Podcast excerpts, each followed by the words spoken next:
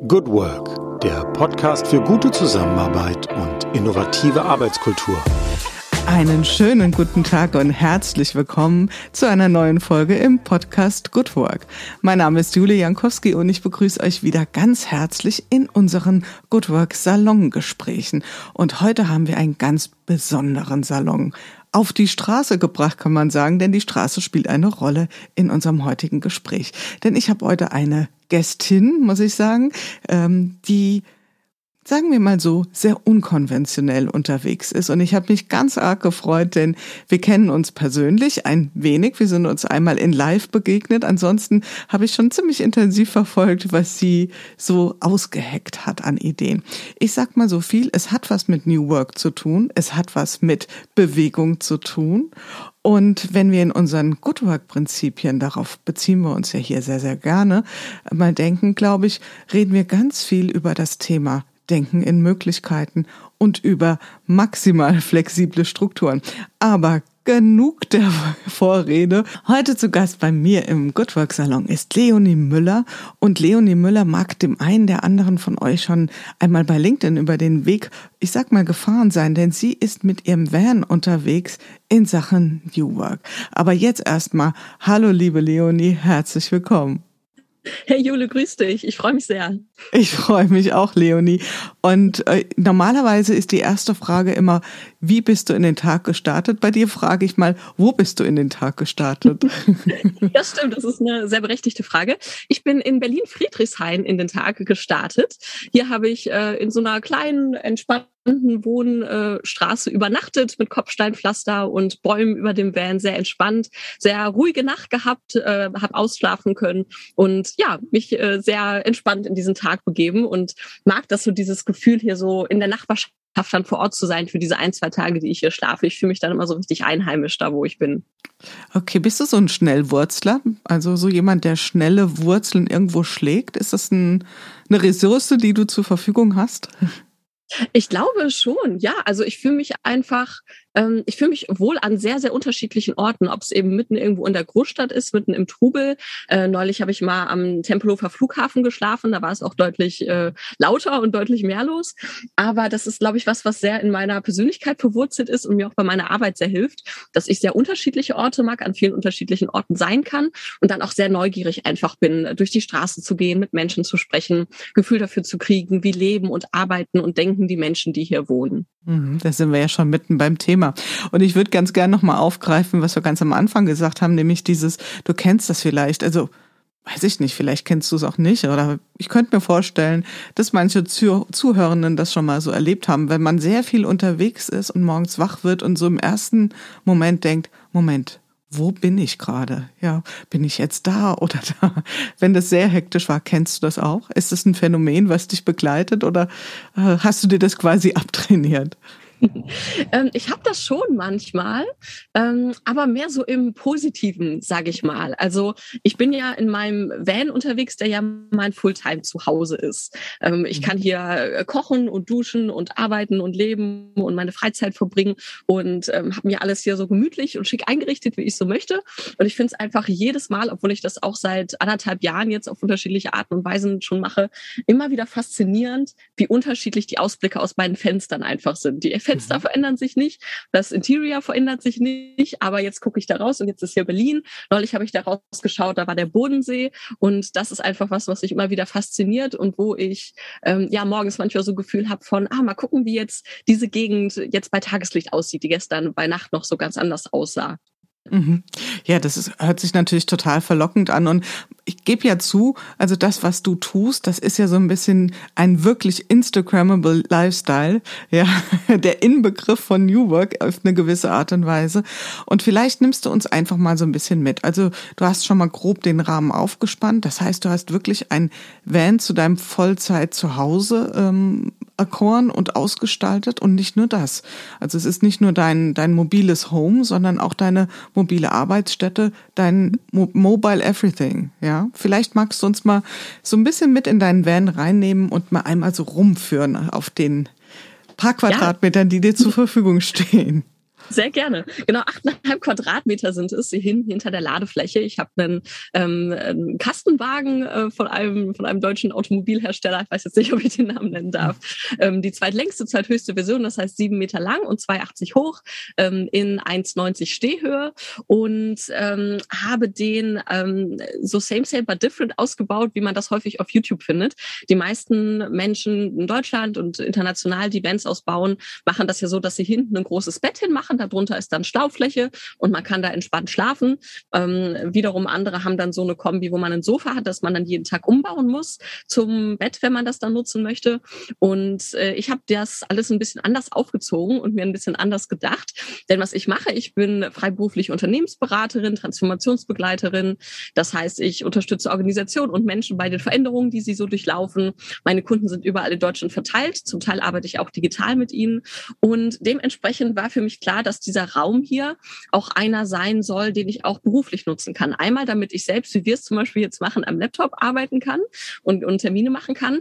Und andererseits auch, damit ich hier Coaching und Beratungsgespräche auch drin führen kann. Mhm. Und deswegen habe ich ein Schrankbett gebaut, so ein Klappbett, was sich so an die 90 Grad an die Wand hochklappen lässt, ähm, was man dann eben gar nicht sieht, was verschwindet, was toll ist, weil es erstens dann noch mehr Platz bietet und zweitens nimmt es dem Raum halt diese wahnsinnig persönliche Note. Ich finde, so was ein mhm. Raum am persönlichsten macht, ist ein Bett und eine Toilette und bei mir sieht man beides, wenn die, wenn die Türen zu sind und wenn das Bett hochgeklappt ist. Mm. Und dementsprechend habe ich ein bisschen weniger Stauraum, aber den Stauraum, den ich, den ich habe, habe ich anders genutzt und habe neben den persönlichen Sachen, die ich natürlich so brauche, Klamotten, meine Ukulele, einige Lichterketten und Bücher und Pflanzen, ähm, auch noch zum Beispiel eine große New Work Bibliothek dabei, wo ich einige Dutzend Bücher und auch Magazine zum Thema neue Arbeit dabei habe. Ähm, auch das, das Standardwerk von Friedhof Bergmann, Neue Arbeit, neue Kultur, der mich ja sehr inspiriert hat. Vor zwei Jahren habe ich in Berlin hier mit einem Kollegen zusammen ein Zentrum für neue Arbeit gegründet.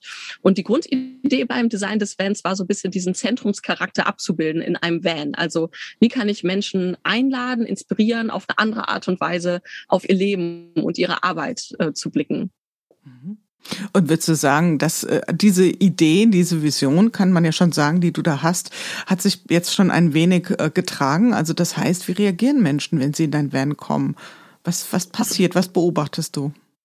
Absolut. Was ich super spannend finde, ähm, ist, wie sehr unterschiedliche Menschen interessiert sind hieran. Also wenn ich dann irgendwo am Straßenrand stehe und die Türen offen habe, ähm, da kommen wirklich von Kindern, die sagen, ah, darf ich mal reingucken, äh, bis zu wirklich Menschen unterschiedlichen Alters, auch unterschiedlicher Bildungsschichten, die das spannend finden, ähm, die fragen, ob ich das selbst gemacht habe und die ich dann versuche zu ermutigen, dass man auch ohne große handwerkliche Erfahrung, die ich vorher auch nicht hatte, sich wirklich mit dem Internet sehr gut einarbeiten kann in diese ganzen Themen.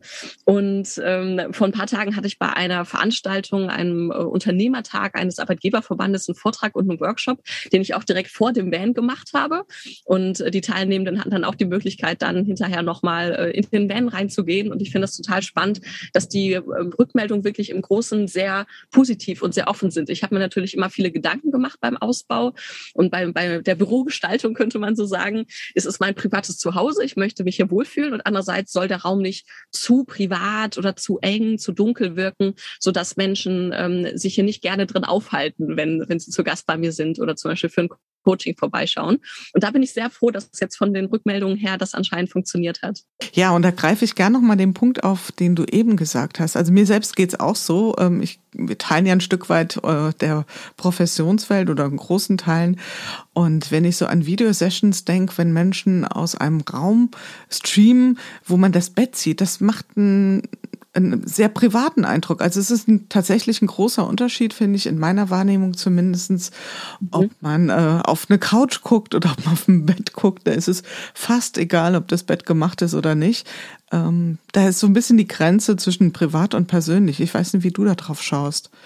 Ja, absolut. Und deswegen war mir das auch wichtig, dass man, also ich spreche auch darüber, dass das hier mein Zuhause ist und das wissen die Menschen auch, aber das eben bewusst so zu gestalten, dass, äh, dass man das eben nicht sieht und dass das eben weg ist. Und ich habe kein Problem damit, äh, zum Beispiel auf Instagram zu teilen, wie es hier aussieht, auch wenn ich dann hier so drin wohne, sozusagen, wenn das Bett ausgeklappt ist.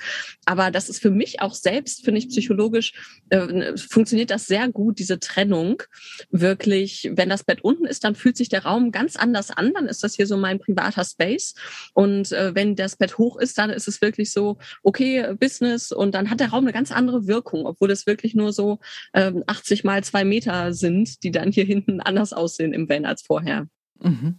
Okay, also da sind wir ja schon beim Thema flexible Strukturen. Also du hast dir ja im Prinzip eine Struktur geschaffen, die maximal flexibel ist und ganz viel verbindet, was du einfach in deinem Leben stattfinden lassen möchtest. Was mhm. war für dich so selbst, für dich persönlich ähm, etwas, wo du sagst, das muss unbedingt in den Van rein? Also das ist so, ohne das möchte ich einfach nicht meinen normalen Alltag gestalten. Das war super spannend, weil das natürlich auch sehr viel mit diesem ganzen Minimalismus-Thema zu tun hat. Jetzt mhm. ist das mhm. für mich so nicht wahnsinnig neu. Vor zehn Jahren, mit 20, war ich neun Monate auf Weltreise und ähm, jetzt Mitte der 20er, das heißt jetzt bin ich jetzt gerade 30 geworden, Mitte der 20er, so vor mhm. fünf Jahren, ähm, habe ich mehrere Jahre lang mit einer Bankcard 100 gelebt, äh, war mit einem Rucksack unterwegs. Das heißt, ich hatte da schon sehr geschärfte Sinne für das, was, es, was man wirklich so braucht. Und jetzt beim Van fand ich spannend, weil der Platz natürlich äh, größer ist als ein Rucksack, aber doch sehr begrenzt ist und ich aufs Gewicht auch immer sehr achten muss. Und was für mich auf jeden Fall klar war, ich brauche ähm, Bücher. Also ich brauche einen Teil meiner privaten Sammlung, das, was mich gerade so bewegt, wo ich gerade immer mal wieder reinschaue und eben auch äh, und noch mehr berufliche Bücher, in die ich selbst regelmäßig reinschaue und die ich eben auch meinen Kunden da mal in die Hand drücken kann, wo die mal durchblättern können oder eben Besucher.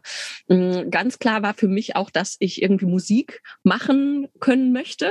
Ich spiele eigentlich Klavier seit meiner Kindheit und das lässt sich ein bisschen schwer umsetzen im Band. Deswegen habe ich vor zwei Jahren angefangen, Ukulele zu lernen und habe die dabei. Was halt erstens auch super Instagrammable ist, obwohl ich das jetzt, glaube ich, noch nicht geteilt habe. Äh, singen ist auch nicht so meins, aber das ist total toll, weil die halt klein ist, äh, nicht viel Platz wegnimmt, nicht viel Gewicht hat und mir einfach die Möglichkeit gibt, nach dem Arbeiten und Spazieren und was auch immer ich so mache, äh, mich einfach hier mal hinzusetzen und ein bisschen rumzuklimpern. Das ist auch was, was für mich sehr wichtig war. Und ähm, ansonsten äh, Arbeitsmaterialien, die ich brauche oder auch mal so für privates Brainstorming. Ich habe zum Beispiel mehrere fest installierte Whiteboards hier im Van drin. Da natürlich meine Moderationskoffer und ganz viel Lego-Steine, weil ich Lego Serious Play Workshops auch mache. Das heißt, das war auch klar, die müssen irgendwo unterkommen. Und ähm, ansonsten eigentlich das, was man im normalen Haus in der Wohnung auch so braucht, nur eben alles ein bisschen kleiner. Also eine kleine Küche, ein kleines Bad, ein kleiner Kleiderschrank und ähm, ja, das und auch noch, was für mich auch wichtig war, noch einen Stehschreibtisch zu haben, weil dadurch, dass ich halt im Van lebe und viel unterwegs bin, ähm, ich bin selten länger als ein paar Tage an einem Ort fahre ich halt sehr viel und sitze dadurch sehr viel. Und deswegen habe ich mir hier einen Stehschreibtisch installiert mit Laptophalter und Ringlicht und allem, was man zum Arbeiten allein und auch für Videokonferenzen zum Beispiel so braucht. Und so hat sich dann nach und nach der Raum so zusammengestaltet aus diesen Anforderungen. Mhm. Also das heißt, du hast es ja jetzt schon mal so ein bisschen erwähnt, dieses Thema des modernen ähm, Nomadentums, das ist jetzt für dich nicht was ganz Neues. So gesehen ist ja, wenn ich jetzt mal auf die Bahncard 100 Phase oder auf die Weltreise guck, wo du quasi nur mit einem Rucksack unterwegs warst, dann bist du ja jetzt schon fast äh, luxuriös und generös mit Platz und Raum unterwegs. Absolut und ich genieße das sehr. Ähm, einerseits, weil es dann doch auf Dauer noch ein paar Sachen mehr sind als das, was so in den Rucksack passt, für mich zumindest was ich gerne um mich haben möchte und nutzen möchte jeden Tag. Und ähm, ja, andererseits war es, es war eine gute Richtung. Erst ein Rucksack und dann im Van, weil einem der Platz dann deutlich größer vorkommt. Ne? Und ich hatte auch jetzt seit 2018 ähm, keine eigene Wohnung mehr, äh, war jetzt während des äh, der Corona-Lockdowns äh, im Haus meiner Familie untergekommen. Und dementsprechend habe ich sowieso die, über die letzten zehn Jahre schon so viel immer wieder aussortiert und immer wieder mich gefragt, was brauche ich wirklich, sowohl zum Arbeiten als auch ich als Mensch, äh, was ist für mich identitätsstiftend, auch an Materialien, an Gegenständen Gegenständen und ja, konnte das dann hier ganz gut zusammenfügen. Habe auch mein Klapprad sogar dabei und Inliner, die für mich auch sehr wichtig sind. Ähm, also doch, ist doch einiges äh, zusammengekommen und trotzdem ist es nicht so voll. Hm, und jetzt mal Hand aufs Herz, hast du nicht noch so ein kleines privates Überlaufbecken? Weil ich weiß gar nicht, wie viel tausend äh, Dinge hat ein Mensch im Durchschnitt? Ich habe irgendwo mal so eine Zahl gelesen. Ich kann ich sie glaub, nicht. So 10.000 Gegenstände sind ja. alt ungefähr. Wie viel sind es bei dir? Das ist eine sehr gute Frage. mich das demnächst nochmal, weil eine der verschiedenen Projektideen, die ich mit dem New Work Van habe, neben denen, dass ich ja Coachings mache, dass ich auch selbst einen Podcast starten möchte und ähm, verschiedenen Ideen, ist nämlich auch, dass ich eine Liste machen möchte aller Gegenstände, die ich hier drin habe und mhm. vor allem der Firmen, die diese, die diese Gegenstände hergestellt haben. Und dann mal gucken möchte, wie viele dieser Firmen ich mal kontaktieren kann, um herauszufinden, wie die so arbeiten und wie sich Arbeit bei denen so verändert. Also mhm. ich sag dir in ein paar Wochen oder Monaten noch mal Bescheid, wenn ich was erzählt habe aber es dürften ähm, we deutlich weniger als 10.000 sein. Ich, es ist echt mhm. eine sehr gute Frage. Ich weiß gar nicht, ja. 2000 oder so? Ich werde gleich mal anfangen. das ist so ein äh, Ferienprogramm, ja, sofern es genau. überhaupt noch Ferien gibt ja. in deinem in deiner Vorstellungswelt oder in deinem Alltag, ja. Ich erinnere mich, als ich ähm, während des Studiums habe ich in, in einem WG-Zimmer gewohnt und das war dann wahrscheinlich ein bisschen mehr Platz als in deinem Van, aber nicht viel mehr und das war auch noch möbliert, also von daher, das war wirklich übersichtlich, was da an Dingen reingepasst hat, also an persönlichen Dingen und als ich mit meinem Mann zusammengezogen bin, er hat auch ein WG-Zimmer gehabt, hatten wir, ähm, aus, ich weiß gar nicht mehr aus welchen äh, Quellen das kam, so ein siebeneinhalb Tonner zur Verfügung gestellt bekommen. Und dann waren vorne so im siebeneinhalb Tonner waren so, keine Ahnung, gefühlt so der erste Meter maximal mit Sachen vollgestellt. Und dann kamen noch so Kommentare von Freunden, die geholfen haben, sollen wir das Auto auch noch reinfahren? Also das war völlig lächerlich, ja. Und dann sind wir drei Jahre später äh, in unsere nächstgrößere Wohnung gezogen und hatten wieder so ein Auto und das Auto war voll. Und ich weiß, ich war total geschockt und ich habe gesagt, haben wir jetzt etwa ein Laster voller Kram angeschafft? Und wie viel brauchen wir davon? Also brauchen wir jetzt eine größere Wohnung für unseren Kram oder für uns? Und das war so ein, genau, das war sehr sinnbildlich, weil es genau das gleiche ähm, Fahrzeug wieder war. Und es, ja, es hat uns quasi, wurde uns so präsentiert. Und das finde ich so spannend, weil dieses ganze Minimalismus, Materialismus-Thema hat ja sehr verschiedene Dimensionen. Das eine ist natürlich auch für die Umwelt, ähm, die ganzen, ähm, ganzen Ressourcen, die dafür gebraucht werden. Das andere das Finanzielle, aber wirklich auch der Fokus auf das Wichtige. Ne? Ähm, ich hatte gerade noch äh, die Schlagzeile gesehen bei LinkedIn, dass äh, wir wohl im Schnitt irgendwie so alle drei bis vier Minuten unterbrochen werden bei unserer Arbeit. Also bei was wir gerade tun, weil jemand anruft, mhm. weil eine Mail reinkommt, weil uns irgendwas einfällt. Und ähm, das ist natürlich wahnsinnig viel Fokus, der da verloren geht. Und das ist auch was, was ich sehr genieße hier im Van, in diesem relativ kleinen Raum. Jeder einzelne Gegenstand, den ich hier habe, ob es äh, privat ist oder zum Arbeiten, ist halt hier, weil ich den wirklich regelmäßig brauche. Und wenn ich mich hier hinsetze und eine Fokus-Session mache, ähm, mit einem Kunden oder auch alleine über ein Thema nachzudenken, zu brainstormen, irgendwie getting things done oder getting shit done, wie man so schön sagt, dann fällt mir das hier viel, viel leichter, als es das in einem normalen Haus oder einer Wohnung tut, wo immer viel mehr rumsteht, wo man viel mehr irgendwas sucht, mal Sachen und sich denkt, ach, den Schrank muss ich mal wieder durchsortieren und mal den Ordner und ach, jetzt mal die Sachen in die Waschmaschine tun und so. Das ist bei mir alles viel reduzierter und auch wirklich für mein Arbeiten viel, viel angenehmer und ablenkungsfreier. Mhm. Ich finde da so ein bisschen eine Spannung drin, weil du hast ja einerseits gesagt, und das, ich meine, wir sind ja als Menschen ständig von Spannungen, von inneren, von äußeren umgeben und da wird es ja auch im Sinne des Wortes tatsächlich dann auch interessant. Du hast ja einerseits ein Lebensumfeld dir geschaffen mit dem Van, was maximal abwechslungsreich ist, ja, was vielleicht auch manchmal dazu verleiten könnte, Hypothese, ähm, den Fokus ein wenig zu verlieren. Und gleichzeitig ist das ja, was in deinem Van stattfindet, so wie du es beschreibst, maximal fokussiert. Wie erlebst du das? Oder ist das etwas, womit du durchaus auch mal vielleicht ringst, ja, mit diesem sehr vielfältig, sehr inspirierend, sehr abwechslungsreich auf der einen Seite, vielleicht auch im Außen äh, und gleichzeitig diese minimalistische Variante in deinem Van? ich finde, das ergänzt sich super, weil ich ja sehr viel unterwegs bin und sehr viel an unterschiedlichen Orten bin und sehr gerne äh, durch die Gegend spaziere oder mit Inlinern oder im Fahrrad fahre und äh, mir die Inspiration dieses Ortes hole und äh, auch einfach super viel Ideen, Gedanken dann habe in der Bewegung. Und dann äh, bin ich quasi im, im Außen, das irgendwie immer anders ist. Sobald ich aus meinem Fahrzeug rausgehe, ist da immer irgendwie was, was anderes und sehr viel Abwechslung. Und dann äh, komme ich zurück und gehe ins Fahrzeug rein und kann dann das, was ich an Ideen, an Gedanken hatte, sehr fokussiert ähm, aufschreiben, umsetzen, weiterdenken. Also das ist für mich eine Mischung, die einfach wahnsinnig gut funktioniert.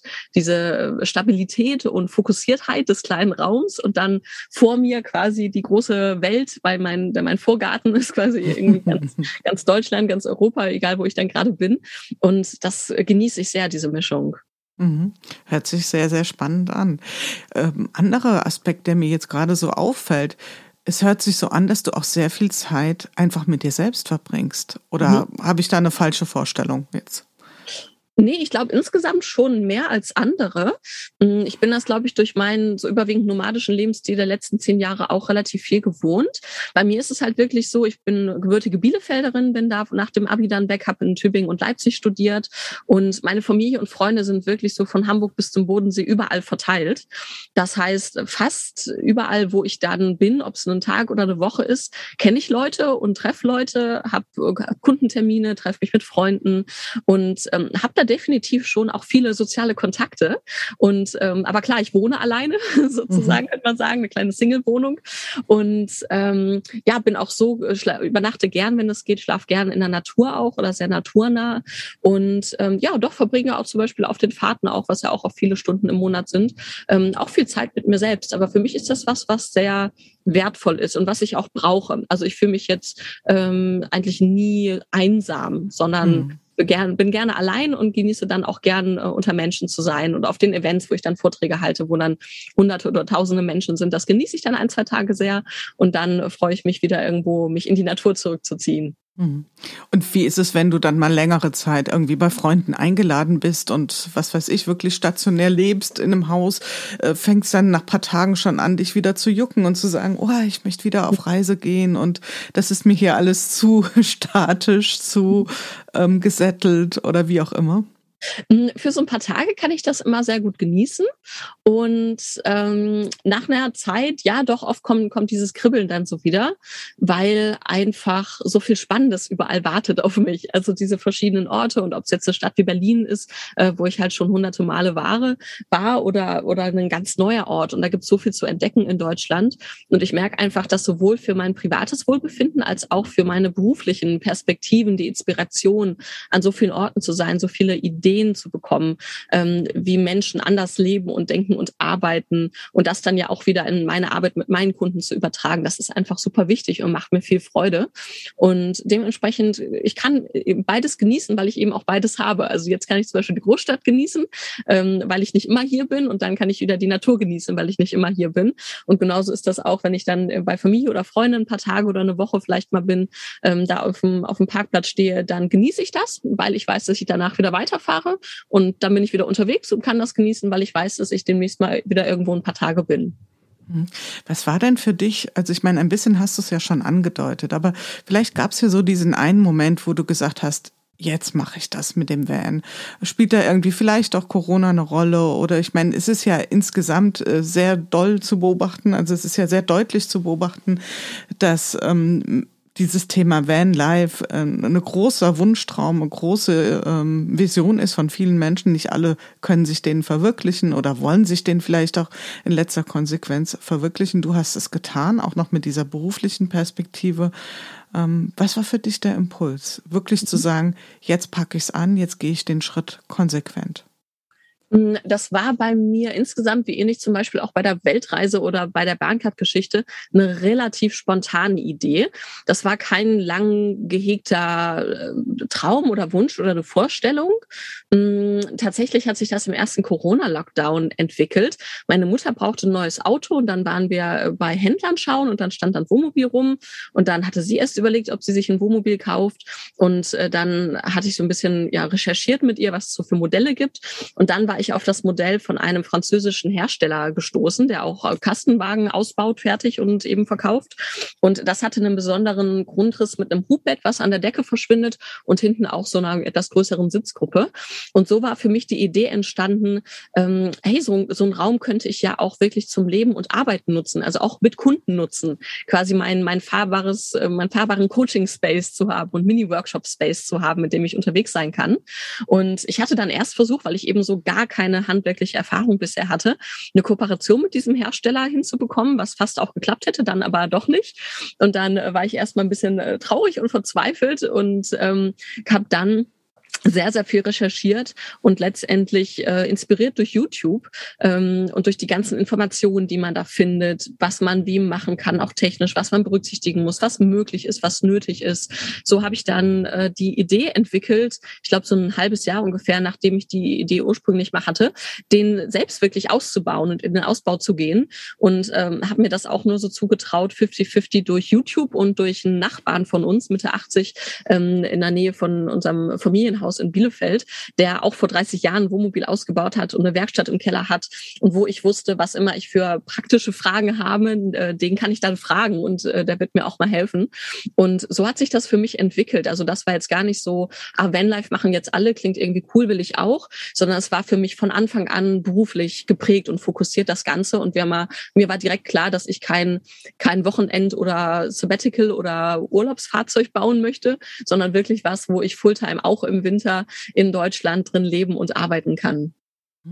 Mal angenommen, New Work wäre jetzt nicht dein Themengebiet, mit dem du dich intensiv in professioneller Art und Weise auseinandersetzen würdest, sondern du hättest jetzt, auch wenn das für dich vielleicht ein bisschen absurd ähm, klingen mag, einen 9-to-5-Bürojob. Könntest du dir das trotzdem vorstellen, in dem Van unterwegs zu sein? Oder anders ausgedrückt, ist da für dich eine innere Verbindung zwischen der Art und Weise, wie du lebst und dem, womit du dich inhaltlich beschäftigst?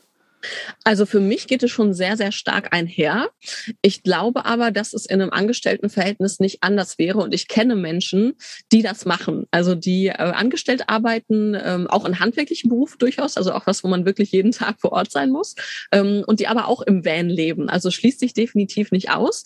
Für mich hat es halt diese Komponente, dass ich wirklich einfach auch wahnsinnig gern reise. Das habe ich immer schon in meiner Freizeit gemacht, in Semesterferien, ähm, vor der Uni, nach der Uni, wann immer es irgendwie möglich war war.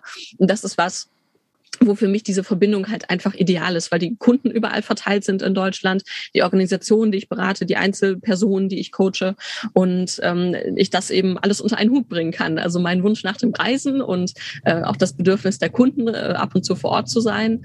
Und ähm, ich glaube aber, dass das sehr stark in meiner Persönlichkeit auch einfach verankert ist. Und wenn ich was anderes machen würde, mich mit anderen Themen beschäftigen würde, ähm, wäre das, glaube ich, nicht so unwahrscheinlich, dass es auch so gekommen wäre, wo ich schon eine starke Inspiration auch drin sehe. Äh, und auch in dem New Work Begriff, ähm, äh, was mir auch immer wichtig ist zu betonen, eben dieses historische Konzept von Bergmann, was ja ganz anders ist als das, was heutzutage leider oft draus gemacht wird. Und vor allem dieser Aspekt des wirklich, wirklich Wollens, der für ihn so wichtig ist. Und das ist was, wo ich mich einfach die letzten Jahre, so das letzte Jahrzehnt immer wieder in verschiedenen Situationen, aus verschiedenen Perspektiven sehr intensiv mit beschäftigt habe. Und wo mir halt klar geworden ist, jetzt gerade in dieser Lebensphase, äh, wo ich das kann und möchte und es möglich ist, möchte ich eben unterwegs sein. Und das ist was, wo einfach dann auch meine innere Klarheit sehr viel mit meinem beruflichen Thema einhergeht. Mhm.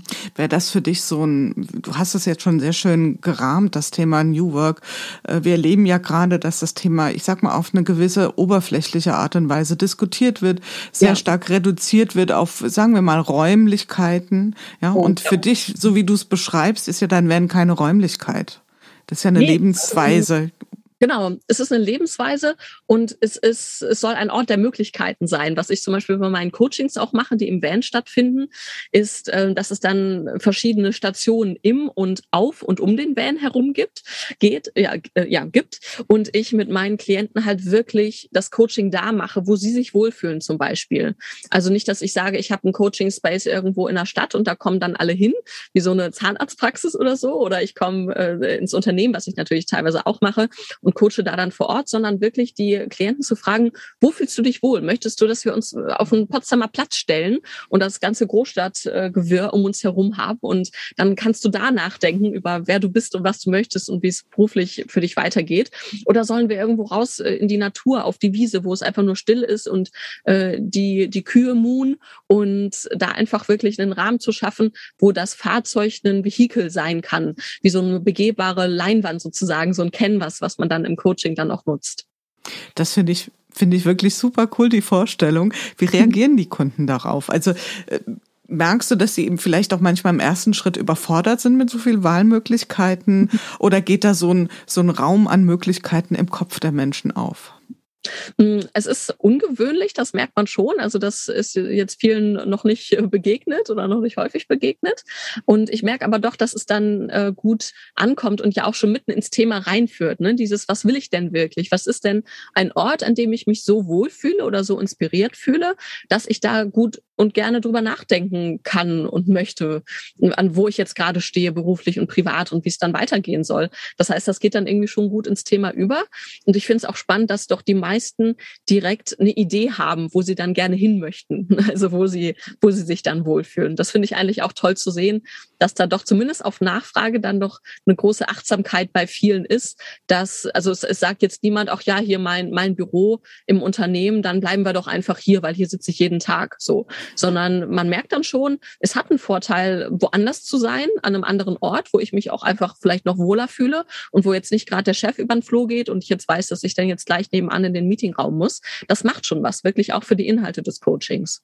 Mhm, also Räume sind ja definitiv auch Teil, äh, nehmen wir mal unser Fachvokabular der Intervention, ja, sind ja oh. auch schon eine, eine Methode, ja, mit der Absolut. wir eingehen genau. können. Genau. genau. Und an der Stelle würde ich gerne unseren heutigen Werbepartner kurz vorstellen. Ähm, wir begrüßen nämlich heute ganz neu als Werbepartner Hello Agile. Hello Agile ist ein junges Beratungsunternehmen, sitzt auch in Wiesbaden, so wie Umig auch und Good Work. Und sie helfen Teams und Unternehmen auf dem Weg hin zu mehr agilen Arbeitsweisen und natürlich hin zu Good Work. Und Hello Agile sind wirklich Spezialisten rund um agile Methoden, das heißt Scrum, ganz besonders auch OKR und auch hier haben wir auch drüber schon gesprochen, das Thema Lego Serious Play. Da ist David Hilmer Mitbegründer von Hello Agile, auch Autor des deutschen Standardwerks für die Methode und ich finde, das Team macht echt einen super Job. Von daher für mich ein ganz klares Go-To zum Thema Good Work.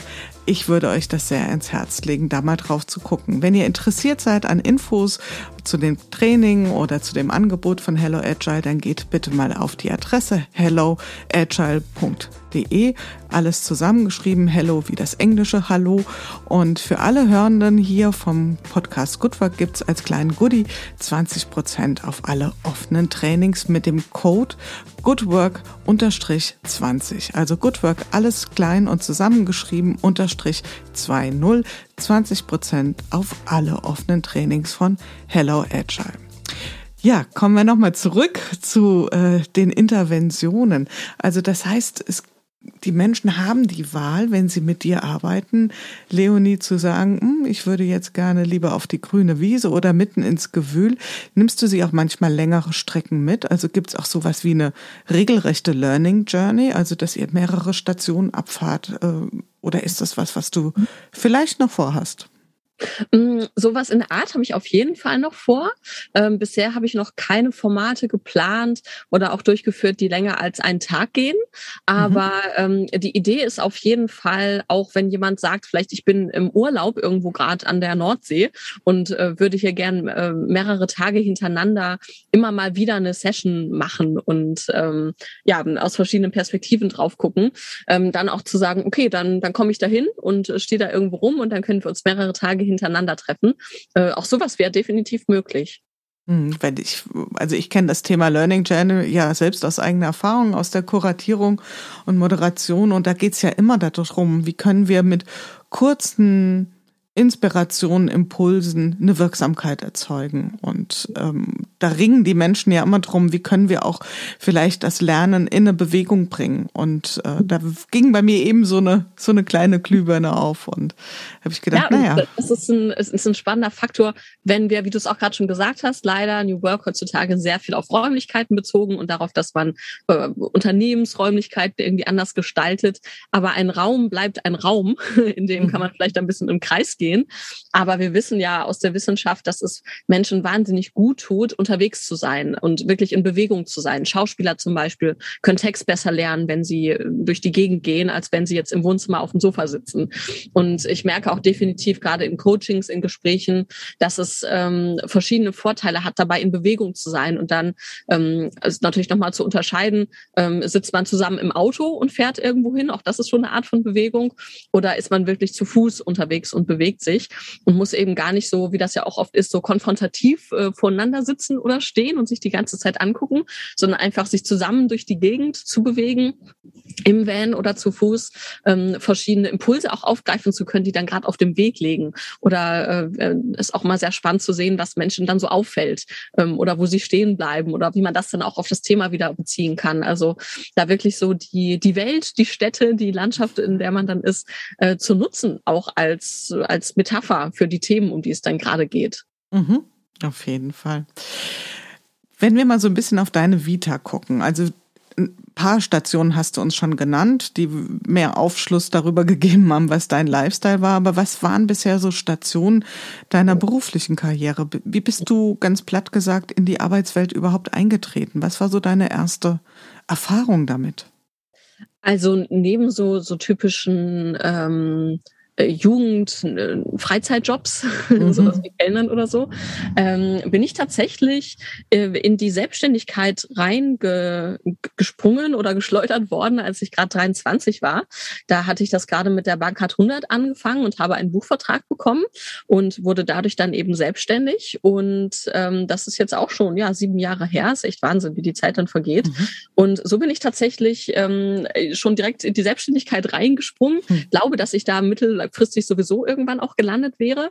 Aber bin eben durch dieses äh, Künstlersein, Autorin-Sein da reingekommen, was sich dann immer weiterentwickelt hat. Dann fing das mit den Vorträgen an, die ich bei Organisationen und bei Business-Events gehalten habe, die sich dann thematisch auch immer weiterentwickelt haben, mit dem, wie ich mich weiterentwickelt habe, während ich dann Bachelor und Master dann abgeschlossen habe in der Kommunikationswissenschaft und ähm, habe tatsächlich nach dem Masterstudium sieben Monate angestellt bei einer Unternehmensberatung gearbeitet, ähm, war weiterhin auch nebenberuflich selbstständig mit den Vorträgen, die ich so gemacht habe, aber dachte mir, ich will jetzt mal versuchen, mal diese klassische Unternehmensberatungswelt kennenzulernen und mal zu gucken, was ich daraus so mitnehmen kann.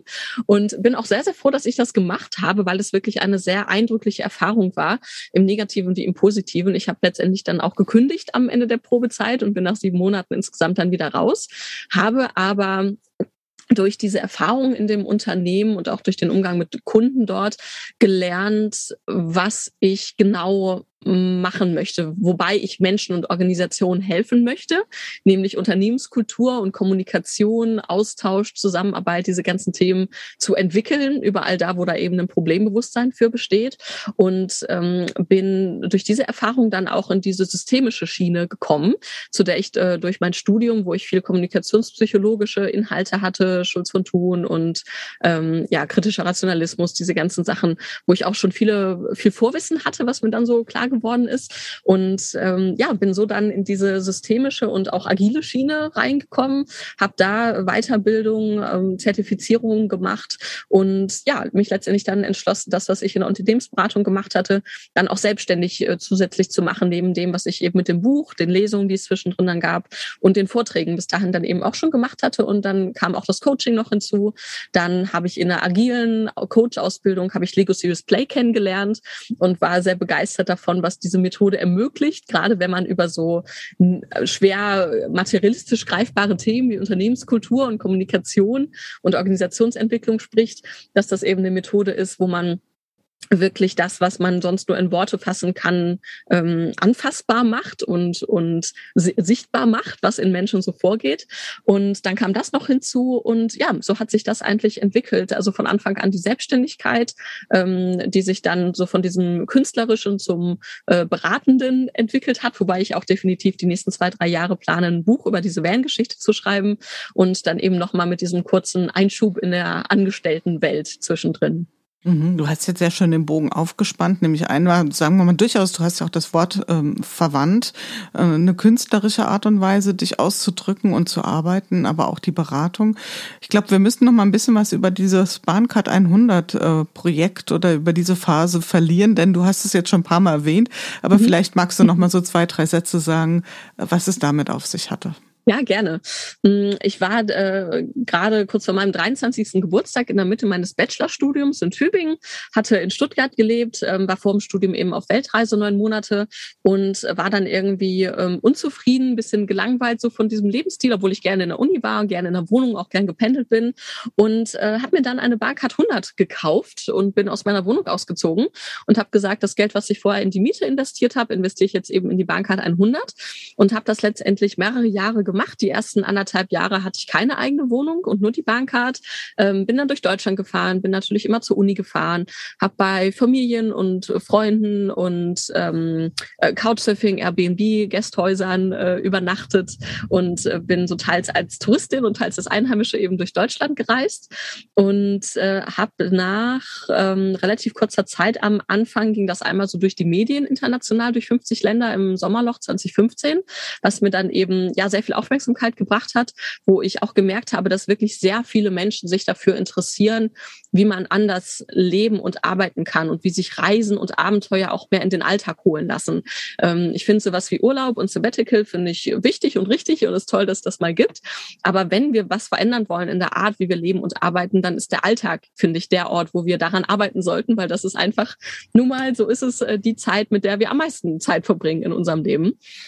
Und ähm, ja, mit der äh, Bankart 100 bin ich dann eben durch, durch Deutschland gefahren, bin so in die Selbstständigkeit reingerutscht sozusagen und ähm, habe auch als äh, Kind immer schon sehr gerne viel geschrieben. So lag das mit dem Buch dann relativ nah. Und ja, das war so meine Bankart 100 Zeit, Mitte der 20er. Wie, wie lang, du hast es eben erwähnt, wie lang ging diese Phase insgesamt? Also wie lange hast du quasi ohne festen Wohnsitz nur mit Bahncard 100 und mit einem, ich sag mal, dicken Adressbuch an Freunden und Verwandten, wo du unterkriechen konntest, so deinen Alltag bestritten? Wie lange würdest du das so schätzen? Also die erste Zeit ähm, waren anderthalb Jahre. Das ist auch der Zeitraum, den ich in meinem Buch verarbeitet habe, was 2018 erschienen ist, Tausche Wohnung gegen Bahncard. Da hatte ich keine eigene Wohnung, nur die Bahncard 100. Danach hatte ich dann ein WG-Zimmer in Köln und hatte weiterhin die Bahncard 100 und habe dann in Leipzig angefangen, im Master zu studieren. Ähm, bin weiter rumgereist, bis ich dann irgendwann auch wieder so wenig in Köln war, dass es sich dann nicht mehr gelohnt hat. Mhm. Und dann bin ich wieder ausgezogen und ähm, genau hatte dann noch einige Monate die Bahncard 100, bis ich ich dann ähm, angestellt gearbeitet habe, bis dann die Phase war, wo ich dann wieder auch sesshaft geworden bin. Du hast durchaus ja ähm, Punkte in deinem Lebenslauf erwähnt, äh, die so die Vermutung nahelegen, es geht ja natürlich darum, das für dich den, den guten Lebensstil zu finden oder das passende Lebensumfeld dir zu kreieren. Also da bist du ja auch sehr kreativ unterwegs. Aber durchaus auch, ähm, ich sage das jetzt mal mit aller Wertschätzung und das meine ich sehr positiv, auch eine gewisse Mission, die du hast für die Welt da draußen. Ja, absolut. Mm, ich merke ja selbst, wie zufrieden und dankbar es machen kann, wenn man sich wirklich intensiv damit beschäftigt, was für eine Art Mensch man ist und sein möchte und wie man leben und arbeiten möchte und was davon sich in welcher Intensität umsetzen lässt. Und das hat mich auch bei der medialen Aufmerksamkeit mit der Bahncard 100 sehr sehr interessiert einfach, was für unterschiedliche Menschen das irgendwie spannend finden. Und ob sie das jetzt doof fanden oder, oder interessant fanden, ob sie das dann ähm, auch gemacht haben, sich auch eine Bankart 100 geholt haben und Auto verkauft haben oder sehr unterschiedliche Reaktionen auch so auf das Ganze. Aber wo ich einfach gemerkt habe, es gibt da wirklich ein großes Bedürfnis von Menschen, andere Möglichkeiten gezeigt zu bekommen, wie man leben und arbeiten kann. Und ich verstehe, dass einerseits das klassische Angestelltsein und auch das klassische sesshafte Wohnen etwas ist, was für die meisten Menschen sehr gut funktioniert und das ist ja auch klasse. Aber es gibt eben eine Menge anderer Möglichkeiten und es gibt eine Menge Menschen, die gerne mal was anderes ausprobieren möchten und sei es nur für ein paar Monate oder Jahre.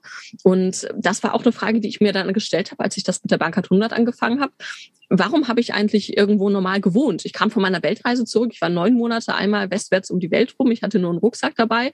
Ähm, hat wunderbar funktioniert. Warum bin ich dann wieder in eine Wohnung gezogen? Und die Antwort darauf war natürlich, weil man das so macht. weil wir eine sesshafte Gesellschaft sind, weil das jeder macht, weil ich das auch nicht anders kannte. Und in meinem Kopf war dann halt auch, dieser Glaubenssatz, äh, sobald ich wieder in, im Land bin, in meiner Heimat bin und etwas Vernünftiges mache, wie ich das ja dann so mache, wenn ich studiere, dann muss ich halt auch wieder normal irgendwo wohnen. Und da bin ich sehr froh, dass durch die mit der Bankart 100 Geschichte, die dann auch nochmal gepusht wurde durch eine Auseinandersetzung mit meiner Vermieterin, wo ich dann überlegt habe, was mache ich jetzt? Und Wohnungsmarkt in Stuttgart ist schwierig und in Tübingen ist schwierig und hey, ich reise jetzt einfach weiter, so wie ich das auf der Weltreise gemacht habe. Da merke ich, dass da ein ganz, ganz großes Interesse ist an wirklich auch von wirklich sehr unterschiedlichen Menschen, Menschen andere ähm, Inspirationen zu bekommen, wie man leben und arbeiten kann. Und das ist auch so eine Mission, die ich damit eben verfolge und weswegen ich auch immer sehr gerne Menschen, die hier irgendwie so ein bisschen durch die Fenster gucken, einlade und sagen, ja, kommen Sie rein, gucken Sie sich das an. Einfach, äh, weil es auch so toll ist zu merken, dass ich damit Menschen inspirieren kann, so wie ich selbst ja auch von ganz vielen Menschen und Büchern und Filmen und Gesprächen und Begegnungen inspiriert werde und inspiriert werde zu dem, was ich wie mache. Ist es für die Menschen Inspiration, was du ihnen bietest? Vielleicht auch manchmal eine Polarisierung? Oder ist es vielleicht auch manchmal in fremder Leuten Abenteuer spazieren gehen? Das ist ja auch so ein, so was Eskapistisches, aber nur in Gedanken, ohne mit der Absicht dahinter, es ins eigene Leben zu übersetzen. Mhm. Das ist ein sehr wichtiger Punkt, wie du am Anfang ja auch so schön gesagt hast. Ähm, viele haben irgendeine Art von, von Traum, ob es jetzt Auswandern ist oder die Weltreise oder eben also ganz anders leben, wohnen, arbeiten. Und ein Großteil an Menschen hätte eigentlich die Kapazität dafür, die Ressourcen egal was es ist, das auch mal auszuprobieren. Aber oftmals fehlt der Mut, stelle ich so fest, oder es fehlt auch die wirkliche Absicht, das wirklich zu wollen. Denn egal was man möchte, was man sich wünscht dafür, wie man leben und arbeiten möchte, es geht mit Kraft einher, die man dafür aufwenden muss. Diesen Van auszubauen zum Beispiel, ist das krasseste, was ich je gemacht habe, was wirklich sowohl planerisch ähm, als auch psychologisch und körperlich beim Ausbau wirklich etwas ist, was ich so noch nie gemacht habe. Und das war auch sehr, sehr, sehr anstrengend zwischendrin. Und das ist eben der Punkt, wo ich immer wieder merke, so in Träumen schwelgen, das machen viele gerne. Aber wenn ich dann sage, okay, aber ähm, das können sie dann ja machen. Also die haben den Job dafür, sie haben äh, die Ressourcen dafür und sie haben Möglichkeiten, das zu tun. Und dann tun sie es aber lieber doch nicht, weil ein Traum, den man verwirklicht, Sicht dann ja kein Traum mehr ist. Und dann wird man damit konfrontiert, dass es auch nicht ein Traum ist. Und also nicht, nicht nur ein Traum ist. Und zum Beispiel, wie du am Anfang gesagt hast, so ja, mein Vanlife hier im New Work Van ist gut Instagrammable. Aber was ich halt auch machen möchte in, in den, ähm, was ich jetzt äh, teile, wo ich jetzt auch noch mehr teilen möchte als bisher, ist wirklich eben auch zu zeigen, dass es eben auch ein Alter gibt und dass es auch anstrengende oder nervige oder nicht so coole Sachen gibt und dass nicht immer alles so schön aufgeräumt ist, wie es bei Instagram immer aussieht und ähm, dass ja auch viel, viele Hindernisse oder Schwierigkeiten mal damit einhergehen. Und da merke ich auch, dass es nicht nur Inspiration ist, sondern auch Konfrontation mit dem, was ich tue. Das habe ich auch bei der Bahncard schon sehr, sehr stark gemerkt. Auch viele Hate-Kommentare zum Beispiel im Internet, hm, wo ich merke, da geht es gar nicht um mich als Person, weil diese Menschen kennen mich ja gar nicht, sondern durch das, was ich tue und wie ich lebe, damals eben mit der Bahncard, jetzt mit dem Van, ähm, zeige ich Menschen einen Spiegel. Ich halte ihnen einen Spiegel vor, dessen was sie vielleicht auch gerne mal probieren wollen oder wo sie vielleicht auch vor 20 Jahren schon mal eine Idee zu hatten und sich damals aber nicht getraut haben und jetzt geht's vielleicht nicht mehr oder jetzt müsste man das anders machen, als man es mal gedacht hatte. Und das merke ich sehr stark bei mir und auch bei vielen anderen, die eine andere Art von, von Leben und Arbeiten wählen, dass wir auch ganz un, unbewusst und ungewollt einfach dadurch, dass wir das tun und dass wir darüber berichten, Menschen konfrontieren mit dem, was sie sich selbst gerne wünschen und wo sie aber nicht den Mut zu haben, das auch wirklich umzusetzen. Und das war auch eine sehr, sehr spannende Erfahrung für mich, mhm. das ähm, zu realisieren. Selbst wenn wir nicht Menschen direkt in einem, in einem Gespräch jetzt konfrontieren, aber einfach egal, was wir tun und lassen, das gilt ja auch für alle anderen Menschen auf der Welt, wir konfrontieren andere Menschen damit. Mhm. Das, also kann ich mir 100 Prozent ähm, vorstellen, was du sagst. Und ich, ich glaube, dass Menschen das implizit als auch einen Angriff auf ihr eigenes Lebensmodell verstehen können. Ja, das sagt natürlich mehr über die Gestaltung der eigenen Lebenswirklichkeit als darüber, was man wirklich an dem, wie du lebst, gut oder schlecht finden kann. Weil daran können wir nichts gut oder schlecht finden. Wir können es als Inspiration oder als ähm, Inspiration dafür, was wir nicht wollen, nehmen. Aber zunächst mal ist es einfach nur dein Lebensstil. Ja, wenn wir das implizit als Angriff äh, verstehen oder empfinden, dann dürfen wir uns ja Gedanken darüber machen, ähm, wo gibt's da noch blinde Flecken? Und was mir auch total gut gefällt, und das ist auch ein Punkt in dem äh, Good Work-Prinzip Denken in Möglichkeiten, ähm, was, was ich hier auch schon mal so ein bisschen aufgefächert habe, weil dahinter sich ja auch ein paar Schritte mentaler und auch echter Umsetzungsart und Weise verbergen, ist, dass alles, was wir an Zielen verfolgen, an Visionen, einer echten Hinwendung bedarf, also einer Kraftanstrengung, eines Energieaufwandes. Und der ist, je höher die Vision ist und je größer, ist das natürlich mit umso mehr Aufwendung verbunden. Oh, ja, also es ist, es geht nicht um dieses Thema Arbeit muss bitter schmecken. Das sind ja auch ähm, so ein bisschen, sagen wir mal, Glaubenssätze, die wir hoffentlich auch ein Stück weit überwunden haben. Aber die Kehrseite davon ist nicht, alles geht ganz einfach und von alleine. Nee, egal wie sehr man etwas will. Und das mhm. ist auch das, was ja Friedhof Bergmann auch immer wieder betont hat, wenn wir Menschen diese Frage stellen ähm, und sie einladen, rauszufinden, was sie wirklich, wirklich wollen. Das klingt nach einer harmlosen Frage und so ein bisschen schön Wetterdings, aber da steckt auch wirklich ähm, mhm. viel drin und auch viel Risiko drin, weil eben manche Menschen haben sich das vielleicht noch nie gefragt oder wurden das noch nie gefragt und realisieren dann auch, okay, ich könnte das tun, ich könnte das schaffen, aber das bedeutet eben auch verdammt viel Aufwand. Und als ich äh, dieses Buch geschrieben habe, was vor vier Jahren erschienen ist und auch jetzt, wenn ich irgendwo ähm, erzähle im Nebensatz, dass ich jetzt überlege, wieder ein Buch zu schreiben über die, diese Van-Sache, dann sagen mir so viele Menschen auch sehr unterschiedlichen Backgrounds, ah, ich möchte auch mal gern ein Buch schreiben und ich habe auch schon eine Idee und so. Und die spannende Sache ist halt, dass das genau genommen meistens nicht stimmt, weil die meisten Menschen wollen ein Buch geschrieben haben. Haben, genau. das, das, das wissen wir, glaube ich, auch. Du hast ja auch gerade herzlichen Glückwunsch dazu dein Buch geschrieben und hast es hinter dir. Und so ist bei mir mit dem Bankhandbuch ja auch. Und es ist halt ein riesiger Unterschied, ja. ähm, ob man ein Buch schreibt oder ein Buch geschrieben hat. Und auch jetzt mit meinem Van. Ich genieße es wahnsinnig, hier drin zu setzen und alles ist fertig und alles funktioniert. Aber der Weg war sehr, sehr anstrengend. Und ähm, auch wie überall im Leben zwischendrin von Zweifeln geprägt und von Anstrengungen und von Sachen, die nicht funktioniert haben und ähm, zwischendrin natürlich auch immer wieder von Glücksmomenten und Dankbarkeit. Aber egal, was man tut und lässt im Leben, und auch gerade viele Sachen, die man wirklich, wirklich, wirklich will, wie Friedhof Bergmann sagen würde, da steckt so viel Arbeit drin und so viel Commitment immer wieder. Das Einzige, was ich aus dem Lateinunterricht in der Schule, den ich machen musste, mitgenommen habe, ist ein Zitat von irgendeinem so schlauen Typen, der geschrieben hat, dass es einfacher ist, eine Provinz einzunehmen, kriegerisch, als die dann auch zu halten. Ja. Und ich denke, dass das Gleiche für Motivation gilt. Also es ist viel einfacher, irgendwie ausgeschlafen aufzustehen und zu sagen, oh, ich spüre es in den, in den Knochen, Wochen, ich setze mich jetzt an mein Buch und oder ich baue jetzt am Van weiter oder ich baue jetzt mein Haus oder plane das Auswandern oder sonst was.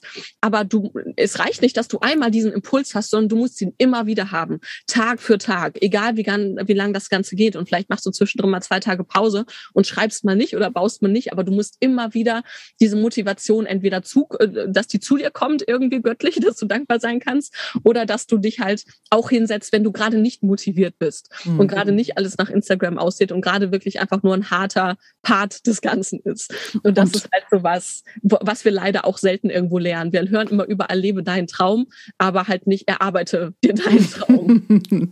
ja, das ist der Part, den wir gern mal überblicken. Und ich glaube, mir ging jetzt gerade so im Kopf so eine Betrachtung durch äh, meine Hirnwindungen. Wir können das ja mal gemeinsam ein bisschen aufdröseln, ob du das mhm. auch so siehst. Ich beobachte sehr oft, ähm, sei es jetzt in Strategieprozessen in Unternehmen, dass die Menschen keine klare Differenzierung zwischen einem Ziel und einem Ergebnis haben und schon mal oh. gar nicht eine Vision. Und ja. ähm, das wird ja gern mal verwechselt, ja. Also ich sag mal, mhm. wenn ich jetzt ein Foto von dir sehe auf LinkedIn, wie du in deinem tollen Van äh, da sitzt und ich nehme mich da gar nicht aus, das, das erzeugt ja was, ja. Das ist, äh, das kann eine gefühlte Vision anreichern oder nähern und ähm, dann entsteht bei bestimmt nicht wenigen so also dieser Impuls, das möchte ich auch gern haben. Mhm. Die Frage ist aber auch schon allein, schalten wir mal komplett den Prozess dorthin aus, sondern nur das Ergebnis. Wollt ihr das wirklich, wirklich mit allem, was dazugehört? Ist das wirklich eure Vision? Oder ja. ist das nur dieses Ergebnis, was ihr total sexy findet, mhm. ohne darüber nachgedacht zu haben, wofür es denn steht? Und dann passiert ja auch Folgendes, dass wir oft so sehr fokussieren auf den Prozess und dann merken, okay, da haben wir überhaupt keine Lust drauf und dann fangen wir nicht an. Und ich ja. glaube, da steckt so ein Stück weit drin, dass wir das für uns klarer trennen müssen. Was ist denn unsere persönliche Vision, also unsere Vorstellung einer wünschenswerten Zukunft für uns persönlich, für unser Arbeitsumfeld und ähm, wie müsste ein Ergebnis sein, dass wir dort gerne leben wollen.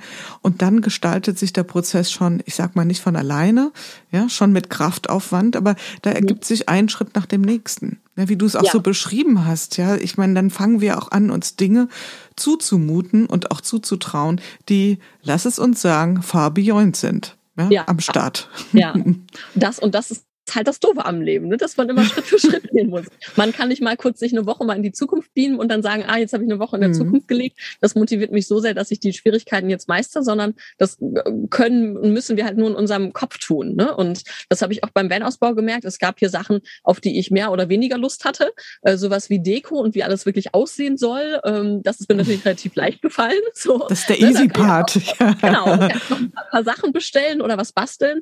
Und ähm, was aber auch wichtig ist. Und da sehe ich auch wahnsinnig viele ähm, Übertragungen zur Unternehmenswelt und zu diesem ganzen Change Management Bereich, in dem wir auch unterwegs sind, die in meinem Buch auch sehr zentral sein werden. Mm, wir brauchen halt auch Small Wins zwischendrin. Mhm. Ne? Ich habe mhm. zum Beispiel relativ schnell, dann war hier meine Küchenecke fertig und ich hatte noch lange, lange kein fließendes Wasser hier drin.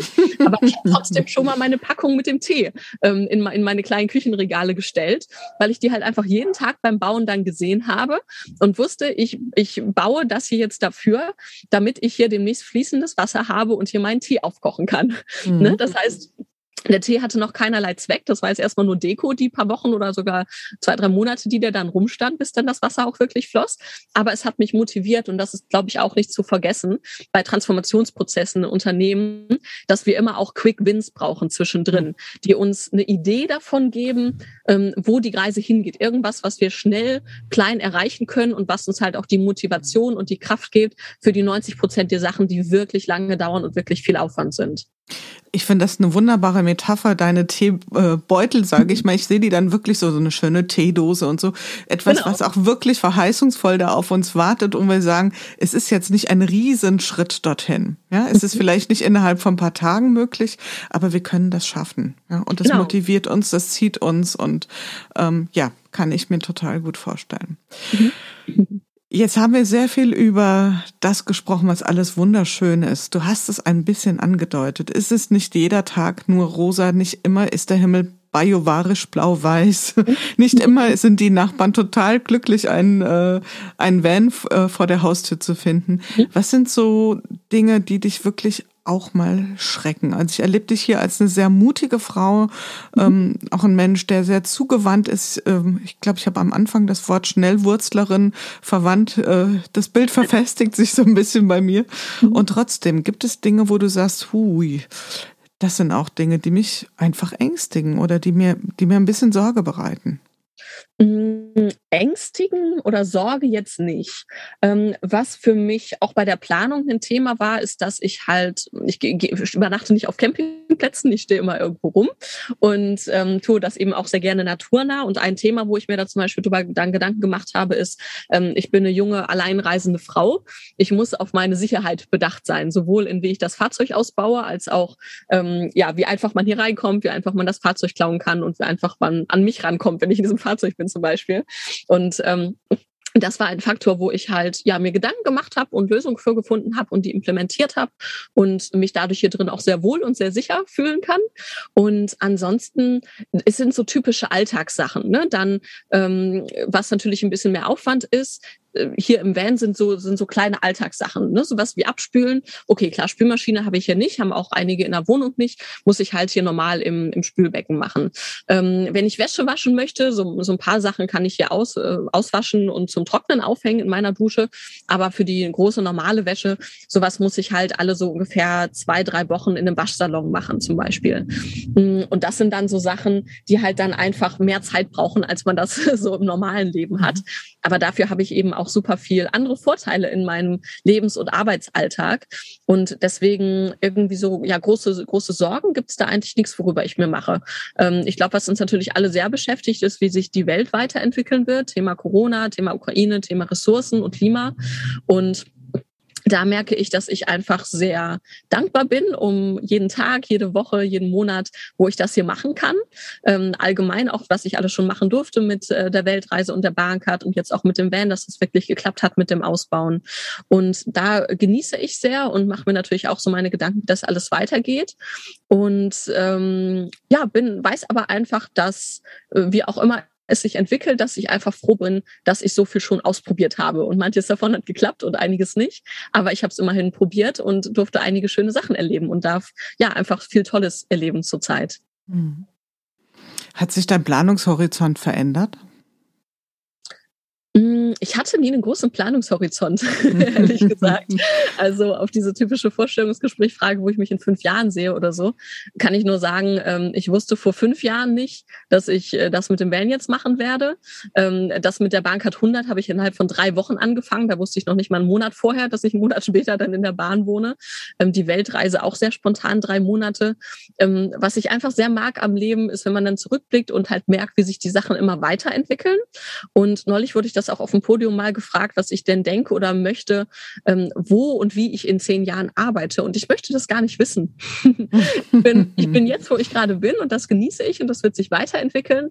Und was auch immer kommen wird, wird es sicherlich irgendetwas ähm, Sinnvolles und vielleicht äh, teilweise auch freudiges, ähm, spaßiges geben, was ich weiterhin machen darf. Und dementsprechend bin ich da einfach sehr gespannt, wie das Leben und wie die Welt sich entwickelt und wo und wie ich dann in fünf Jahren, ähm, fünf Jahren könnte ich mir gut den Van noch vorstellen, aber vielleicht in zehn Jahren dann leben und arbeiten werde. Mhm.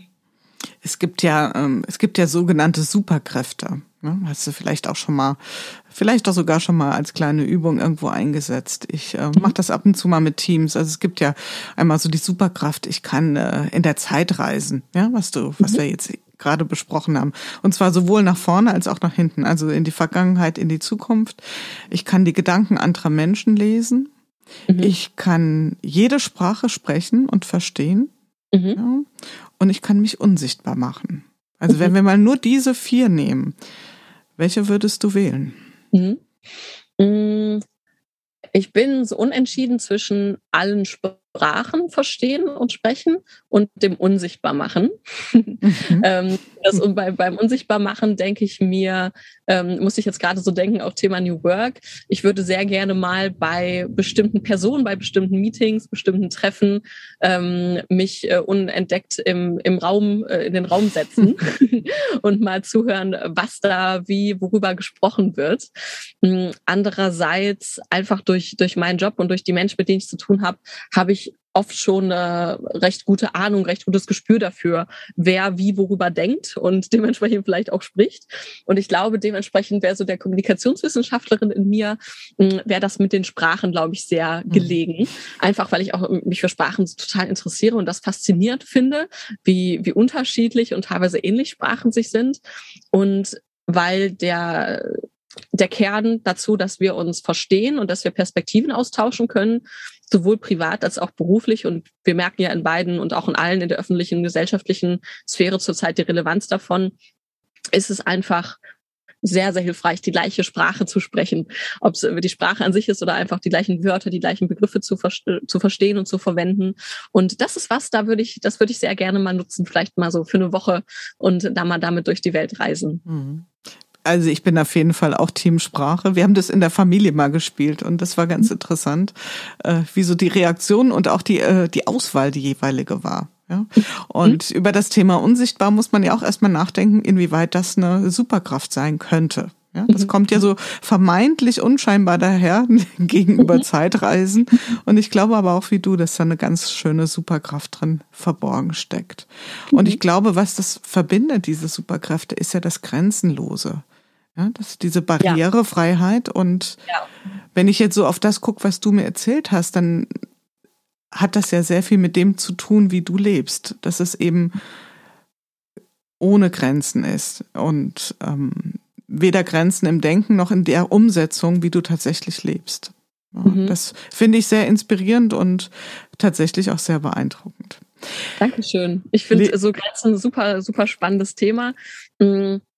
Natürlich, es, es gibt Grenzen in allem. Das Leben selbst ist begrenzt. Mhm. Und ähm, das wissen wir. Und ich glaube, dass eben oft die Grenze im Kopf ist und nicht in unseren Ressourcen. Also ob, wie wir es eben hatten, ob es darum geht, ah, ich möchte auch gerne im Camper leben oder die Weltreise machen oder irgendwas ganz anderes machen. Hm, wie ich das auch bei der Bahncard gemerkt habe, die Grenze war in meinem Kopf, dass, dass man eben, ja, wenn ich in Deutschland bin, dann muss ich ja irgendwo wohnen. Die Grenze war da und die wurde eben durch Inspiration abgebaut. Und das ist einfach das, was ich bei mir und bei anderen super spannend finde und versuche, überall an verschiedensten Stellen zu initiieren, dass man sich klar macht, dass ganz viel möglich wäre, wenn wir einfach nur auf die Idee kommen und feststellen, dass die Grenze halt nur in unserem Kopf drin ist. Das ist schon sowas wie ein wunderbares Schlusswort und wir sind auch quasi beim Schlussakkord. Ich stelle neuerdings immer eine Frage am Ende vom Salongespräch, nämlich gibt es denn eine Frage, die dir vielleicht bisher noch gar nicht gestellt wurde, die du mhm. aber tatsächlich gern beantworten würdest? Mm, das finde ich erstmal eine super spannende Frage, Julie. Das ist eine ganz tolle Frage. Mm, was ich oft gefragt werde, sowohl bei der Weltreise als auch der Bank als auch jetzt, ist, was ich vermisse. Also was mir fehlt, indem ich keinen eigenen Wohnraum habe, nicht so viel Kram habe oder andere so Lebensstilfaktoren. Mm, und ich glaube, ich würde gerne mal gefragt werden, was Menschen, die nicht so leben, und nicht so arbeiten, wie ich und andere das eben mit so mobilen Stilen tun, mm, was die vielleicht übertragen können, ohne dass sie direkt diesen Lebensstil anfangen. Also nicht dieses typische, ah ja, ich baue auch einen Camper aus und dann mache ich das auch so, mhm. sondern was kann jeder von uns, egal wo und wie er gerade lebt und arbeitet, verändern im Denken oder im Tun und so ein bisschen mehr in die Richtung zu kommen. Mhm. Also quasi so diese Perspektive umzudrehen, nicht was fehlt mir, weil ich mobil lebe, sondern was fehlt vielleicht anderen im Alltag an Inspiration, an Perspektivenwechsel, ähm, weil sie halt ja sesshaft und eher auch standhaft leben. Das ist mal so eine Frage, ähm, die würde einfach nur mal eine andere Perspektive aufwerfen auf das, was ich so und viele andere ja auch so tun. Und was wäre deine Antwort darauf? Mm, die Antwort darauf wäre, dass wir halt auch im Alltag, egal wo wir leben und arbeiten, schon viele andere Perspektiven einnehmen können, wenn wir mal bewusst darauf achten. Also mal zu sagen, ich gehe heute mal auf der anderen Straßenseite, als ich das sonst tue. Ich setze mich im Meetingraum heute mal bewusst auf die andere Seite. Hm, wenn ich vielleicht eine bestimmte Rolle habe im, im Meeting, ich bin immer der Erste, der was sagt und wundere mich dann, dass die anderen dann gar keine Ideen mehr reingeben oder so, dann einfach mal ruhig bleiben und mal nichts sagen. Also wirklich ohne, dass man räumlich und in dem, was und wie man tut und arbeitet, dass man daran groß was verändert, dass man einfach nur im Kleinen mal was anders macht und merkt, dass es eben Auswirkungen hat. Das ist eben ne, diese systemische Perspektive. Sobald ich was anderes mache und allein schon sowas wie so eine random Straßenseite zu wechseln, in ein Gebiet, wo man vielleicht dauernd unterwegs ist, aber halt immer nur auf der einen Straßenseite, das wird schon neue Perspektiven eröffnen. Und wenn man das so im Kleinen im Alltag anfängt, dann fällt es irgendwann auch einfacher, das im Großen zu tun und Perspektiven zu wechseln und zu verstehen, warum andere Menschen anders denken und damit ja zum Beispiel auch wieder viel Konflikte auch in Organisationen verhindern oder verstehen und klären zu können, indem man ein Bewusstsein dafür bekommt, dass es in unserer Welt sehr wenig Wahrheit gibt und einfach sehr viel Perspektive und sehr viel Wirklichkeitskonstruktion. Und letztendlich ist dadurch allen nur geholfen, wenn immer mehr Menschen sich das bewusst machen. So, jetzt war's da, das Schlusswort. Liebe Leonie, ich mag das jetzt auch gar nicht mehr nochmal unterbrechen mit Inspirationen und Literaturtipps, die ich ja auch gerne noch abfrage. Das packen wir, würde ich mal vorschlagen, einfach in unsere Show Notes. Da hast du bestimmt eine ganze Reihe, was du empfehlen kannst aus deiner äh, Bibliothek, aus deiner Van-Bibliothek. Ich danke dir von ganzem Herzen. Es war ein wunderbares Gespräch. Also ich bin sehr gern mit dir äh, mitgefahren, mhm. bin auf Reise gegangen, auch wenn wir müssen das jetzt natürlich nochmal erwähnen, wir natürlich stationär standen. Also du hast nicht beim Fahren das Interview Nein, gegeben. Das wäre ja illegal. Wir, wollen, wir wollen hier keine, keine schlechten Bilder in dem Kopf erzeugen. Nein, es war also eine wunderbare Tour d'Horizon durch dein Van-Leben und ich wünsche dir alles Gute und freue mich, dich auf vielen, vielen Bühnen dieser Welt zu sehen, denn genau da gehörst du hin. Vielen Dank, liebe Leonie. Vielen Dank für die Einladung. Ich danke dir. Ja, das war es wieder im Podcast Good Work in unserem Good Work Salon. Wenn euch die Art der Gespräche gefallen, wenn ihr Freude daran habt, etwas tiefer in die Themen einzutauchen, spannende Geschichten zu hören und Transformationserfahrungen live mitzuerleben, dann schaltet ein, hinterlasst ein Abonnement. Ihr findet den Podcast überall dort, wo man üblicherweise Podcast findet. Das heißt bei Apple, bei Spotify, seit kürzerer Zeit auch bei YouTube. Ich freue mich auf jeden Fall, wenn ihr wieder einschaltet und freue mich auch über Nachrichten auf allen möglichen Kanälen von euch. Und bis dahin, passt gut auf euch auf. Eure Jule Jankowski.